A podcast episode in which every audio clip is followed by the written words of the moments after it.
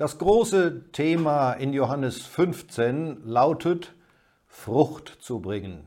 Der Herr Jesus möchte gerne Jünger haben, die Frucht bringen, Frucht bringen für den Vater, durch die der Vater verherrlicht wird.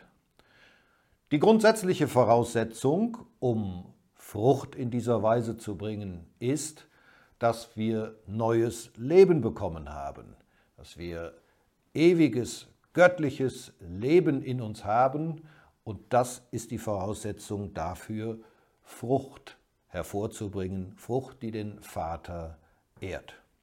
Eine weitere Voraussetzung, um anhaltend Frucht zu bringen, liegt darin, dass wir in Gemeinschaft mit dem Herrn Jesus, in Übereinstimmung, in engem Austausch mit ihm bleiben. Und aus dieser Gemeinschaft heraus kann Frucht entstehen, für den Vater. Die schönste Frucht für den Vater ist sicherlich die, wenn er in unserem Leben Merkmale entdeckt, die denen seines Sohnes ähnlich sind, so wie der Herr Jesus hier gelebt hat auf dieser Erde. In dem zweiten Abschnitt in Johannes 15 werden verschiedene Merkmale genannt, die förderlich sind, Frucht hervorzubringen. Man kennt das aus Gewächshäusern, in denen man ein Klima schafft, das für das Wachstum der Pflanzen oder für Früchte, die man ernten möchte, besonders förderlich sind. Dazu lese ich einen Abschnitt aus Johannes 15, die Verse 9 bis 12. Wie der Vater mich geliebt hat, habe auch ich euch geliebt. Bleibt in meiner Liebe. Wenn ihr meine Gebote haltet, so werdet ihr in meiner Liebe bleiben, wie ich die Gebote meines Vaters gehalten habe und in seiner Liebe bleibe. Dies habe ich zu euch geredet, damit meine Freude in euch sei und eure Freude völlig werde. Dies ist mein Gebot, dass ihr einander liebet, wie ich euch geliebt habe. In diesen Versen findet man fünf, vier Wachstumstreiber oder vier Elemente, die förderlich sind, um Frucht hervorzubringen. Das erste ist die Liebe des Herrn Jesus. Das zweite ist der Gehorsam gegenüber seinem Wort das Gehorchen und Ausführen seiner Gebote. Das dritte ist die Freude, von der der Jesus in Vers 11 spricht. Und das vierte Merkmal ist Liebe unter den Jüngern. Vier Merkmale, die förderlich sind, um Frucht hervorzubringen. Wir schauen sie uns ganz kurz an. Das erste, wie der Vater mich geliebt hat, habe auch ich euch geliebt. Über diesen Satz nachzudenken macht nur glücklich. Wer kann das begreifen, dass dieselbe Liebe des Vaters zum Sohn in der Zeit, in der Ewigkeit vor der Zeit, in der Zeit, als der Sohn auf Erden war, bis heute dieselbe Liebe, mit der bin ich geliebt von meinem Herrn mit der bist du geliebt von deinem Herrn. Wie der Vater mich geliebt hat, habe auch ich euch geliebt. Und dann fährt der Herr Jesus fort und sagt, bleibt in meiner Liebe. Wie kann man in der Liebe oder im Genuss dieser Liebe bleiben? Zwei Dinge. Zum einen bleibe ich dann im Genuss der Liebe, wenn ich mich wieder und wieder mit dieser Liebe beschäftige. Den Anschauungsunterricht, den der Herr Jesus uns bietet in seinem Leben, insbesondere in seinem Leiden und Sterben auf Golgatha, wie kann Liebe eindrücklicher bewiesen und praktiziert werden?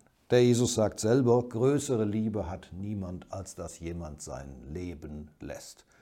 Je tiefer der Eindruck dieser Liebe des Herrn Jesus bei mir ist, je mehr ich mich darüber freue und diese Liebe genieße, das ist ein wichtige, eine wichtige Voraussetzung für Frucht. Das Zweite, wenn der Jesus sagt, bleibt in meiner Liebe, steht mit dem Folgenden in engem Zusammenhang.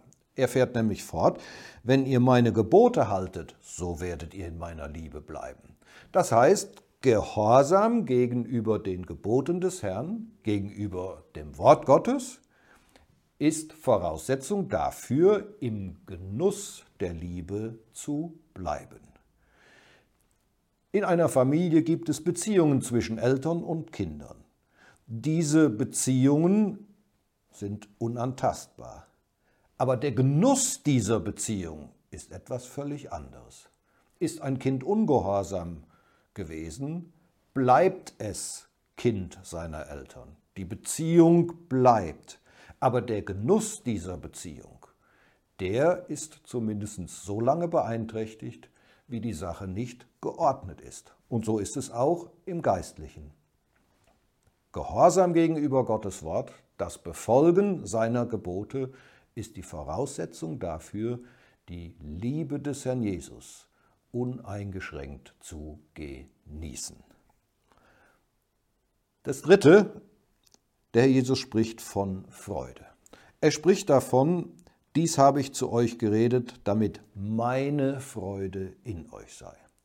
Als der Jesus auf der Erde war und hier gelebt hat zur Freude seines Vaters, da war es für ihn keine Last, kein Druck, kein Muss, die Gebote des Vaters auszuführen, sondern wie Psalm 40 sagt, Dein Wohlgefallen zu tun, mein Gott, ist meine Lust, meine tiefe innere Freude, in Übereinstimmung mit dem Vater das zu sagen, was der Vater wollte, das zu tun, was der Vater wollte, das Werk, das der Vater ihm aufgetragen hat, auszuführen.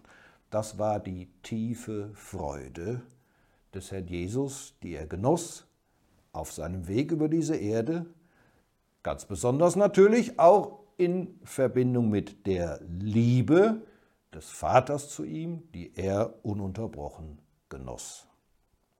Diese seine Freude, da möchte er, dass das auch meine, dass das auch unsere Freude wird. Das ist keine Freude, die abhängig ist von irdischen Umständen, das ist eine tiefe innere Freude, ein tiefes inneres Glück, in Übereinstimmung zu sein mit dem, der uns so unendlich liebt. Der vierte Faktor, um Frucht förderlich zu sein für Frucht, ist Vers 12, dies ist mein Gebot, dass ihr einander liebt. Jetzt geht es um Liebe auf der horizontalen Ebene. Und der Herr Jesus sagt als Maßstab, wie ich euch geliebt habe. Das ist der hohe Maßstab für uns als Kinder Gottes, Liebe zu praktizieren innerhalb der Familie der Kinder Gottes. Und dazu sind wir befähigt, Einmal durch die neue Natur, die wir bekommen haben bei unserer Bekehrung. Wir sind zweitens befähigt durch den Heiligen Geist, der in uns wohnt, der uns zeigen will, wie, in welcher Weise Liebe wem gegenüber praktiziert werden soll. Aber das Wort des Herrn Jesus ist ein ganz entscheidendes. Er hat es ja mehrfach gesagt und die Jünger aufgefordert, dass sie einander lieben sollten. Genuss der Liebe des Herrn Jesus, das Befolgen seiner Gebote im Gehorsam seinem Wort gegenüber, der Genuss seiner Freude zu unserer eigenen Freude und das Praktizieren von Liebe untereinander. Vier ideale Wachstumsbedingungen, um Frucht zu bringen. Frucht, von der der Jesus in Vers 8 sagt, hierin wird mein Vater verherrlicht, dass ihr viel Frucht bringt.